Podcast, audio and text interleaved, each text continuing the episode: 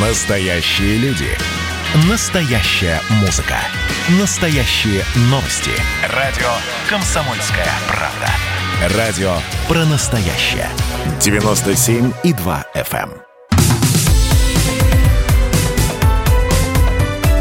Как дела, Россия?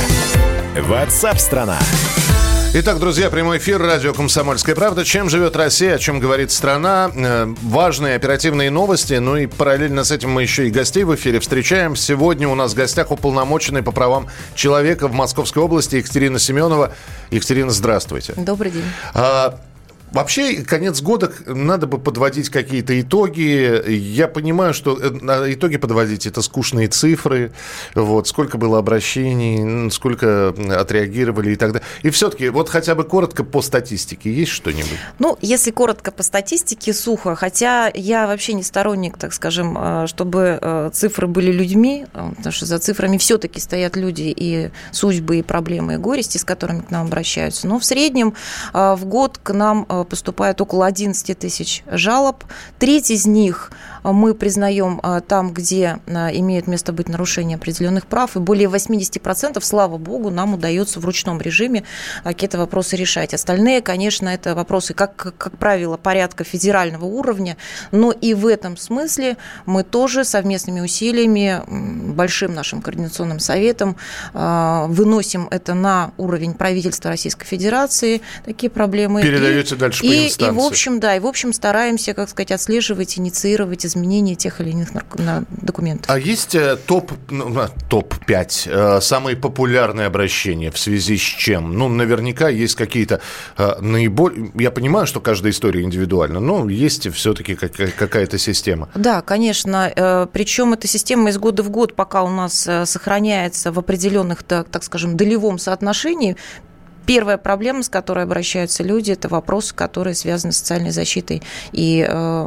все, что связано вот именно с, с социалкой. Так скажем. Выплаты, что мне положено, что не положено. И почему? выплаты, и э, непосредственно вопросы, которые связаны с инвалидами, и вопросы охраны здоровья тоже в том числе э, сюда относятся, и м, любые другие, так скажем, проблемы, которые связаны именно с поддержкой, государственной поддержкой тех граждан, которые на это рассчитывают и по статусу должны ее получать. А второй проблемой является эм, по обращениям это вопросы, связанные с жильем. А, Доступность бесплатного социального государственного жилья, она, к сожалению, до сих пор а, не решена на сегодняшний день так прогрессивно, как бы мы видели продвижение тех очередей, которые существуют в каждом субъекте. В Подмосковье, конечно, тоже не исключение. Несмотря на то, что строится, строится, строится, но тем не менее а, очереди вот тех категорий, социальных категорий, которые претендуют на государственную поддержку в виде квартиры, они пока еще очень-очень медленно двигаются. Но Я- строится-то коммерческое, наверное. Строится коммерческое жилье, да, но А нет нар- вот нар- этого... нар- нормативы на социалку, они как-то меняются или нет от года в год? Ну, нет, нормативы не меняются. На- Мы говорим сейчас о федеральных законах, где прописаны статусы, кто может получить государственную поддержку в виде а, квартиры, в виде жилья. Я, наверное, не так сформулировал вопрос. Просто стало ли больше строиться именно социального жилья? Ну, вот, э, Вы как- знаете, не хватает, э, на наш взгляд, это общее наше мнение, моих всех коллег, не хватает э, определенных дополнительных инструментов, которые бы давали возможность а, субъекту, муниципалитету а, непосредственно владеть вот такой, создавать такую базу жилья, которая бы могла обеспечить всех э, желающих. И в первую очередь, конечно, инвалидов, которые, ну, это парадокс, когда из внеочередников возникает очередь.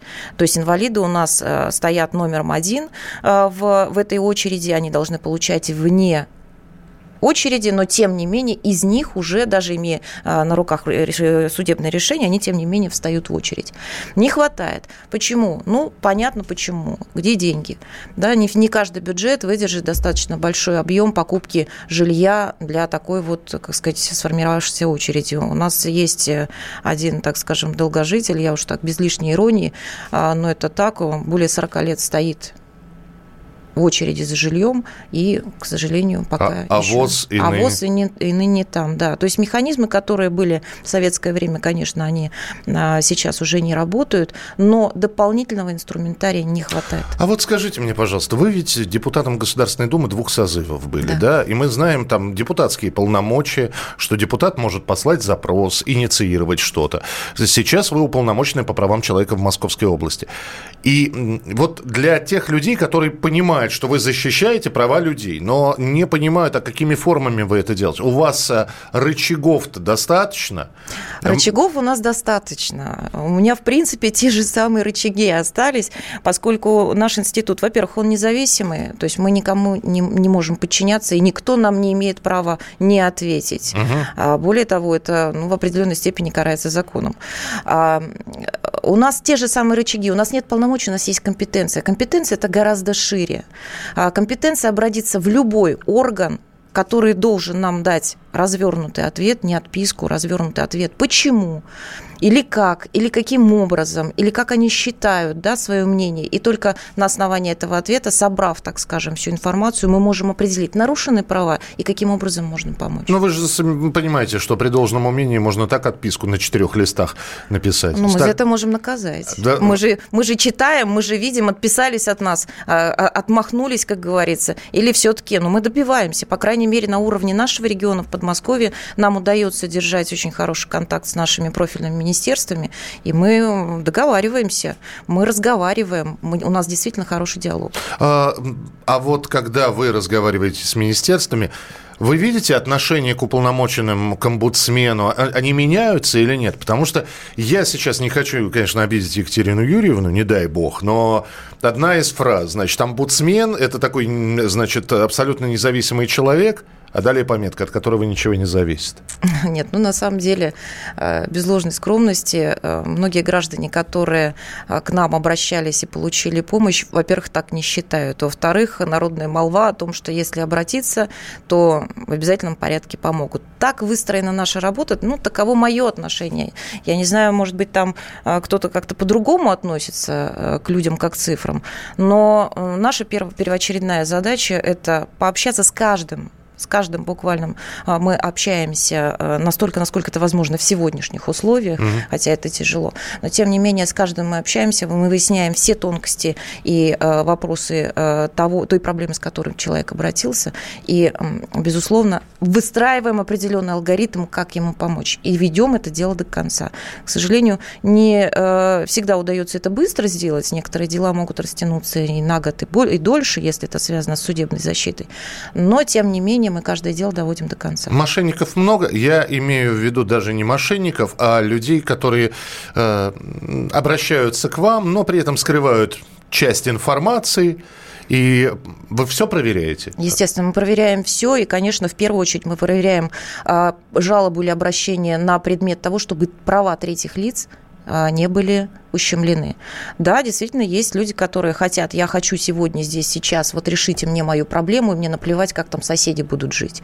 Нет, а, такие вопросы тоже бывают, такие случаются, ну, все люди, все хотят чего-то своего добиться в первую очередь.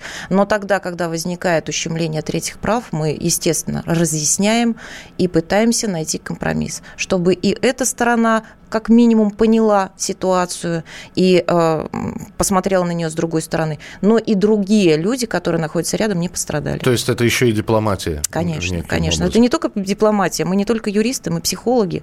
Нам э, очень часто, в 90% случаев при обращениях нам приходится работать психологами, потому что люди, которые обращаются, у них наболело, у них это проблема, у них это горе. И, э, безусловно, для того, чтобы, ну вот, надо дать возможность человеку выговориться, где-то определенное сочувствие ему необходимо. А, некоторым нужно просто общение. Мы продолжим через несколько минут. Уполномоченная по правам человека в Московской области Екатерина Семенова у нас сегодня в эфире. Когда градус эмоций в мире стремится к своему историческому максимуму. Когда каждый день это война и мир в одном флаконе. Когда одной искры достаточно для пожара планетарного масштаба. В такое время нельзя оставаться спокойным и равнодушным. На радио «Комсомольская правда» стартовал сезон высокого напряжения. Новости со скоростью телеграм-каналов. Эмоции на грани дозволенного. Гости с Олимпа и со дна. Только высокое напряжение спасет мир. Разряд.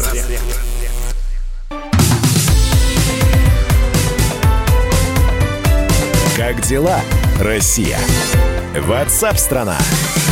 Друзья, мы продолжаем прямой эфир. Уполномоченная по правам человека. Вот э, мне все время фем, фем, феминитивы сложно даются. Я все-таки буду говорить уполномоченный по правам человека в Московской области Екатерина Семенова. А там, как хотите, уполномоченная, уполномоченный. В общем, омбудсмен. Э, это если говорить современным языком. И мы здесь э, говорим, э, подводим итоги года. Екатерин, у нас дистанционное обучение. И, конечно, хэштег «Я ж мать» появляется, да. да, родители, дети, переведите, что делать со студентами и так далее и тому подобное. Вот с этим есть сложности?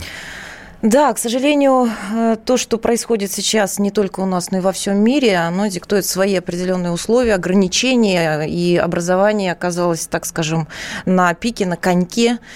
И в связи вот с этими сложностями, конечно, обращение тоже есть. В первую очередь это возмущение. Возмущение мам, учителей, боязнь за то, что дистанционка войдет в нашу жизнь плотно, и это будет нормой а, Надеюсь, что эта норма не будет. По крайней мере, опираясь на а, высказывание нашего президента, да и, в общем-то, всех нормальных людей, которые понимают, что школа – это не только учебный процесс, это не только возможность получить образование и знания, но это в первую очередь социализация ребенка. Это в первую очередь возможность э, научиться быть в коллективе, жить с коллективом, коммуницировать, правильно реагировать на какие-то внешние и внутренние вызовы. А, то есть вот именно научиться чувству команды, научиться дружбе. Вот ну, таким элементарным вещам, которые в дистанционном а, формате, естественно, не дашь. И если школа будет опираться только на одну часть образования, это уже не школа. Угу. Это уже что-то другое, это какой-то другой формат. А вот именно в классическом э, понимании э, школьного образования, конечно, нужна именно социализация, нужно общение. И я надеюсь, что вот сама по себе она форма такая прогрессивная, актуальная, во-первых, да, и, конечно, ее можно использовать в каких-то, ну, там, я не знаю, дополнительных факультативных мероприятиях, а, дополнительные лекции, дополнительные какие-то вебинары и так далее. Это только усиливает качество, так скажем, знаний, которыми напитывается ученик. Сейчас год у нас на излете, впереди очередной ЕГЭ. А, по сути, школьники, особенно выпускных классов, учиться-то так и не стали. Уже есть обращение, да? А, а, значит, надо отменить ЕГЭ, а давайте, значит, по-другому принимать зачеты по ЕГЭ. Не, ну отменить ЕГЭ – это вообще отдельная история. Тут много противников противников, много а, сподвижников, так скажем, этой, этой теории. Мы, наверное, сегодня не будем эту тему обсуждать. А то, что касается ЕГЭ, ну, по крайней мере, прошлый ЕГЭ, да, в очень тяжелых условиях прошел, в первую очередь психологических. Месяц дети ожидали, но надо сказать, что дети Подмосковья дали блестящий результат по ЕГЭ за прошлый год. Видимо, все-таки вот этот месяц ожидания, он все-таки был потрачен не зря э, на дополнительные возможности а, больше там научиться, больше чего-то там э, вспомнить, почитать. И те результаты 100 бальников, которые у нас в Подмосковье, они вообще беспрецедентные. Хотя, конечно, сама по себе обстановка была очень напряженная с ЕГЭ именно в этом году. Надеюсь, что следующий год, ну, будет как-то полегче, получше. Ну, давайте опять же этот год возьмем, потому что в Подмосковье, во-первых, строительство, во-вторых, есть э, фермерские хозяйства. И люди, э, часть людей осталась без работы, и в том числе приезжие. И они, э, вот несмотря на то, что омбудсмен по Московской области, наверняка ведь обращались, не могут уехать, дайте работу, негде жить. Вот. Начальник, да, мы, мы, же, мы же работаем не только с нашими подмосковными жителями и гражданами, мы, мы работаем с теми, кто находится на нашей территории, граждане других э, иностранных государств в том числе. Конечно, э, вот те быстрое оперативное реагирование наших э, и правительства регионального, и правительства федерального с точки зрения постановки э, значит, на учет по безработице, чтобы люди могли хоть каким-то образом подпитываться государственной поддержкой на период вот, вот этого вот сложного, да, потери работы и пока вот дезориентации в этой ситуации. А, значит, вопросы, которые связаны с просрочкой документов нахождения здесь на территории иностранных граждан. А вот эти вопросы достаточно быстро, оперативно решались еще в период первой волны, и мы избежали такого серьезного большого всплеска, хотя такие обращения были именно в первую волну. И на сегодняшний день вот именно по этой части вопросы спадают. Угу. Первое по безработице, второе, значит, по выплатам ЕДВ тоже были технические. То есть вот в период пандемии у нас оголились какие-то такие места слабоватые, которые нужно было укрепить. Вот а, та же выплата единовременного пособия а, выявила проблему, техническую проблему нестыковки персональных данных между э, ведомственными, так скажем, взаимоотношениями. Но, тем не менее, достаточно быстро поправили, и ребятишки получили свои положенные денежки, которые можно можно было потратить на а, подготовку к школе, например. И все-таки объясните мне, пожалуйста, уважаемая Екатерина, вот к вам обращаются. Это может быть обращение по ЕГЭ, это может быть обращение по медицинской помощи, оказание, не оказание. Да? Вот человек считает, что ему должны, вот, а может и не должны. Э, и так далее. Вы эти вопросы, вы передаете дальше по инстанции, вы рассматриваете сами. У вас есть коллеги юристов, которые сидит и изучают правовые методы. Я просто... Вы являетесь катализатором, то есть вы усиливаете, значит, в правовую форму облекаете и пускаете дальше по инстанции? Или вы сами пытаетесь решить? То есть сегодня я поеду, вот мне надо в департамент образования заехать, а вот потом еще к губернатору заехать, потому что здесь у меня бабушка Авдотья Николаевна с, с обращением. Ваши, ваши действия, я просто пытаюсь понять. Ну, к нам действительно обращаются со всеми абсолютно вопросами, с любой тематикой.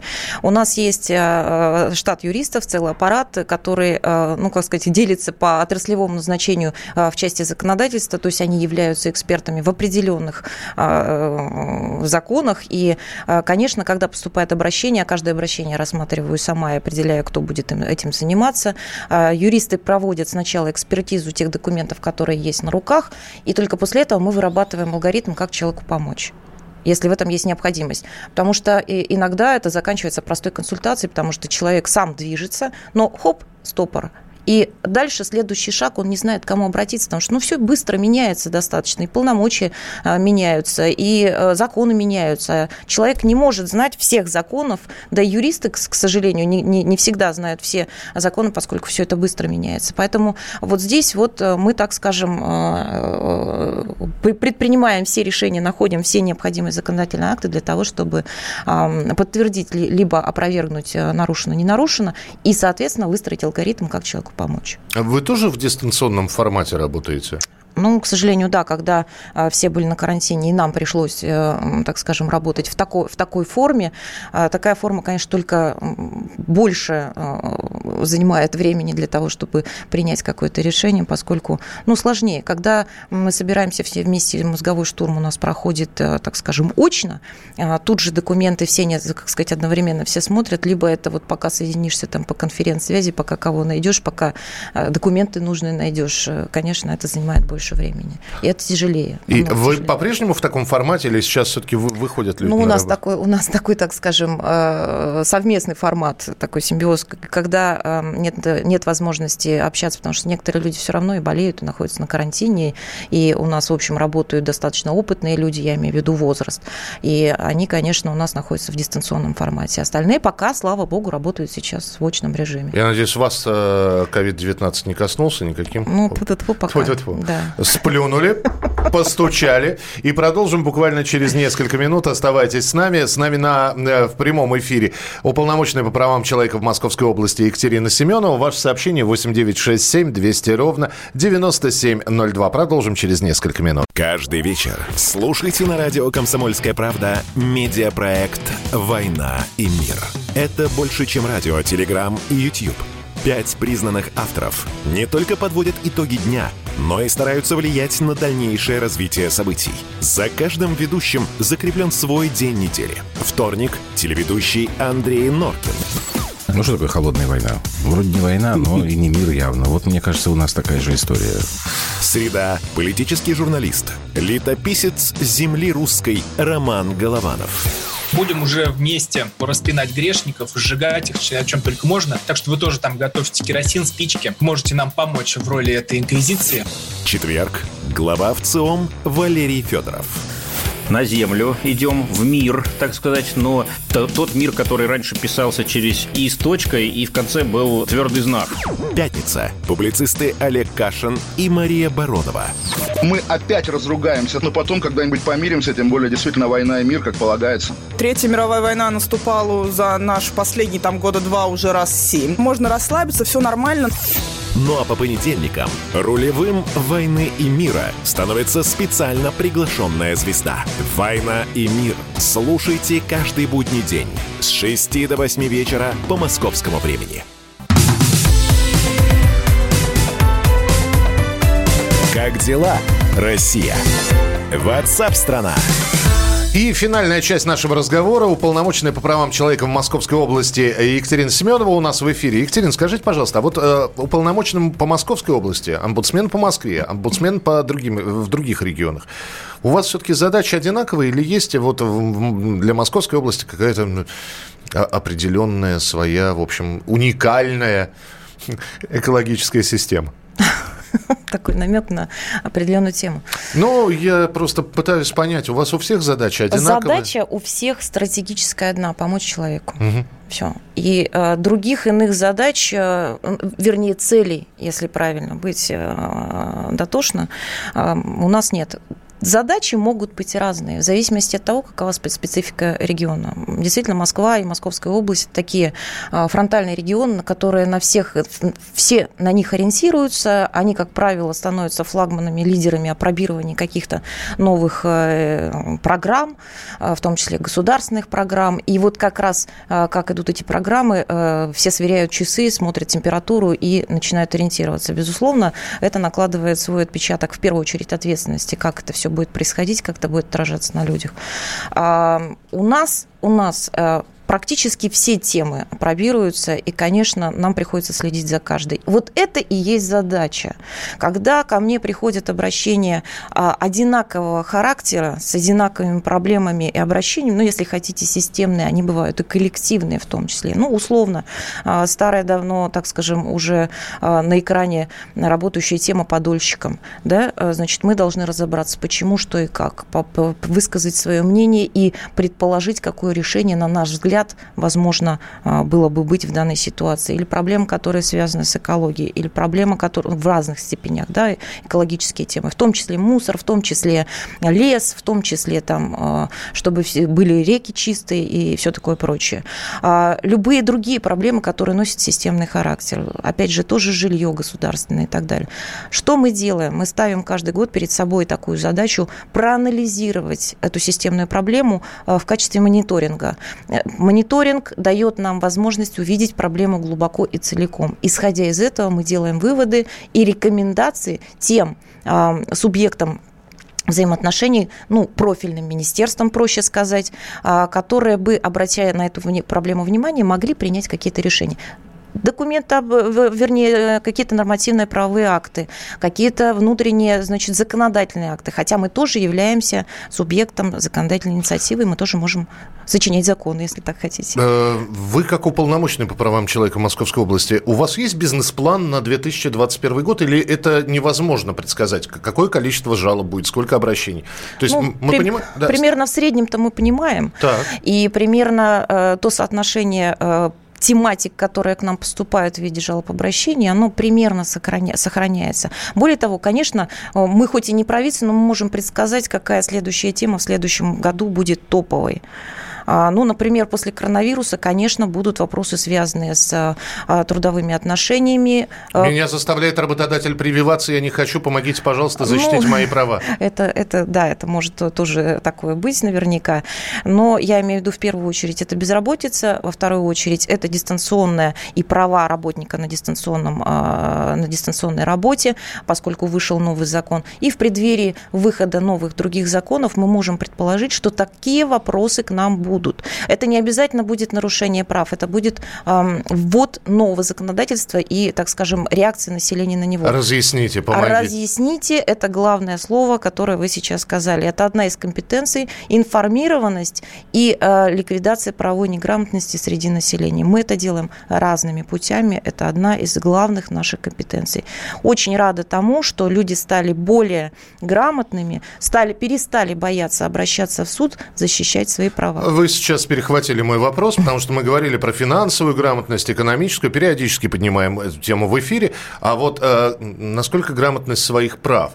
Или, или грамотность вы имеете в виду то, что человек не молча сидит, проглотив обиду, и считает, что с ним несправедливо поступили, а обращается к вам, обращается по инстанциям. Это грамотное поведение. Или все-таки есть правовая грамотность? Приходит, я должен. В, в смысле, я должен, вы мне должны, а я должен это отдельная история. Нет, но и та, и другая позиция имеет место быть. Это в любом случае проявление инициативы для того, чтобы себя защитить. Если человек а, пусть даже пока не обладая достаточной информацией для понимания того, прав он или не прав, или кто-то его обманул. Позиция просто сидеть и молчать и копить обиду, конечно, это неправильно. Это порождает массу других, в том числе и болезней, последствий. Но вот позиция тогда, когда человек приходит и стучится в различные двери, помогите, потому что мне вот здесь вот так вот некомфортно, а, у меня есть угроза определенным нашим, моим правам, это хорошая позиция нужно именно так и делать. И неважно, куда он обратится, я вот в большинстве случаев уверена, что куда бы он ни постучал, его все равно направят на нужный путь для того, чтобы, ну, как минимум, снять вот это внутреннее напряжение о неинформированности, о незнании. Человек получит дополнительные знания, а знания, соответственно, дают ну, определенную степень, так скажем, спокойствия. Вы сами Новый год где будете? Ну, традиционно дома. Для меня это всегда был домашний праздник, и это была наша семейная традиция испокон веков. И я надеюсь, что а, за большим столом все соберутся и дети, и наши близкие. А, Екатерин, Спасибо вам большое. Спасибо вам. Вот, приходите к нам еще, потому что 21 год хочется сказать, что принесет немножечко поменьше проблем, но все равно проблемы будут, а это значит, что надо будет чаще встречаться. Ну, а я вас свои, от, от себя поздравляю с замечательным днем 10 декабря, День международных прав человека, и желаю всем, и в частности моим подмосковным гражданам, чтобы их права никогда не нарушались. Спасибо. Звонок будильника с утра и ночи след простыл мой поезд далеко ушел, корабль мой уплыл. Сложу все мысли в чемодан, накину взглядом дом. И пусть не все понятно, мне уверен точно. Я иду на запад, я иду в закат. Если ты со мною, буду очень рад